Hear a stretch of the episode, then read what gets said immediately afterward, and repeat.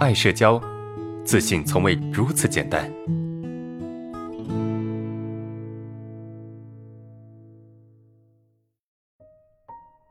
第三个问题，老师好，我不怎么爱笑，啊，即便是见到认识的人，我也是要等到对方先笑，我才会笑，啊，这能调整吗？那为什么，嗯，在面对人的时候，你没有办法先笑哈，一定要等别人先笑你再笑？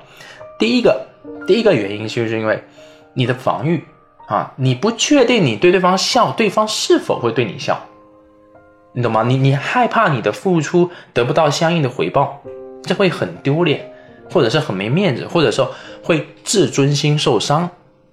你自尊心受伤害是一件对大家来说可能是一件非常糟糕的事情，对吧？所以我们害怕去邀约自己喜欢的女孩子或者是男孩子，因为万一他拒绝我了，那怎么办？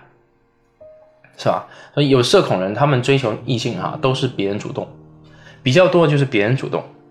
然后你们容易在一起。如果需要你去主动去追求到这个异性，那是比较难的。所以这个是第一点啊，就是我们害怕自尊心受伤，害怕这个被拒绝，所以我们不敢主动啊。第三个就是我们不确定性，是吧？我们对未来不确定性，我们不知道这个事情我做的到底好不好，或者是会不会受攻击、调侃。我们不确定这件事情我做的是否是对的。啊，不确定这个事情做的是否是恰当合理的，别人是否接受的，我不确定，对吧？这是第二个，第三个就是我对于我的行为表示否定啊，我觉得，哎，我笑看起来就很怪，我觉得我我做一件事情就觉得很很傻啊，我觉得我的一切行为都很笨，很无聊，很无趣，所以你不敢去表现出这个部分的你。明白吗？这个是可能的原因哈，有可能是其中一个点或者是两个点，这个是分析板块。那我们该怎么样去调整呢？啊，首先你要接受你是这样的一个人啊，你会出现这种别人先对你笑，你在笑，是极其正常的，因为你要有一个防御，你需要让自己感受到安全了，你才敢去把自己打开，对吧？你才敢去打开你的心扉。所以这个只是一种防御啊，这不是什么糟糕的事情，这就是基于你的内心心理状态而产生的一种防御行为，对吧？如果你是一个极度自信的人，那么你的表现可能不是这样子，因为你的自我认同是不够的，或者说是不稳定的，因此呢，你会怎么样？你会试探性的跟别人相处，哎，我先不笑，或者我不表现的很有攻击性。我让自己的表情表现得很普通啊，至少不不是很凶吧，但我也不敢笑，因为我不确定这个做的是否是对的，不确定我眼前这个人是否愿意接受我，对不对？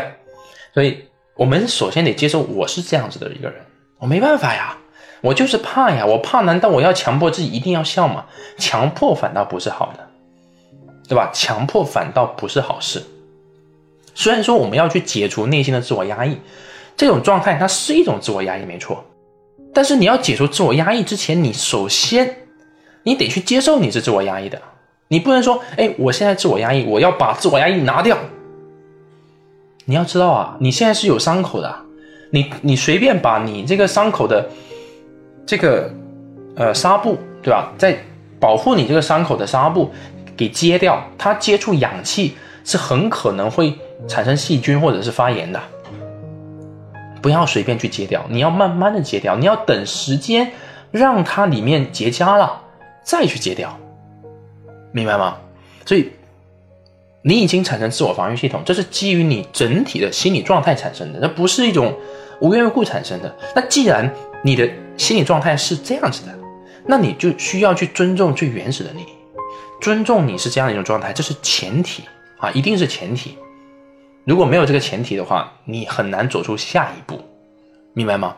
很多人觉得，我做错一件事情，我先自责，我先自我攻击一番啊，我再来这个改变。错了，当你自我攻击的时候，啊，就意味着你没有力量、没有能力去走下一步了，是不是？所以，当我做错一件事情，我们第一件事情不是去攻击，而去理解自己是这样的一个人。理解之后才会产生力量，啊，才会产生这个能量。OK，这是第一个哈，理解我确实是一个别人先笑我再笑的人。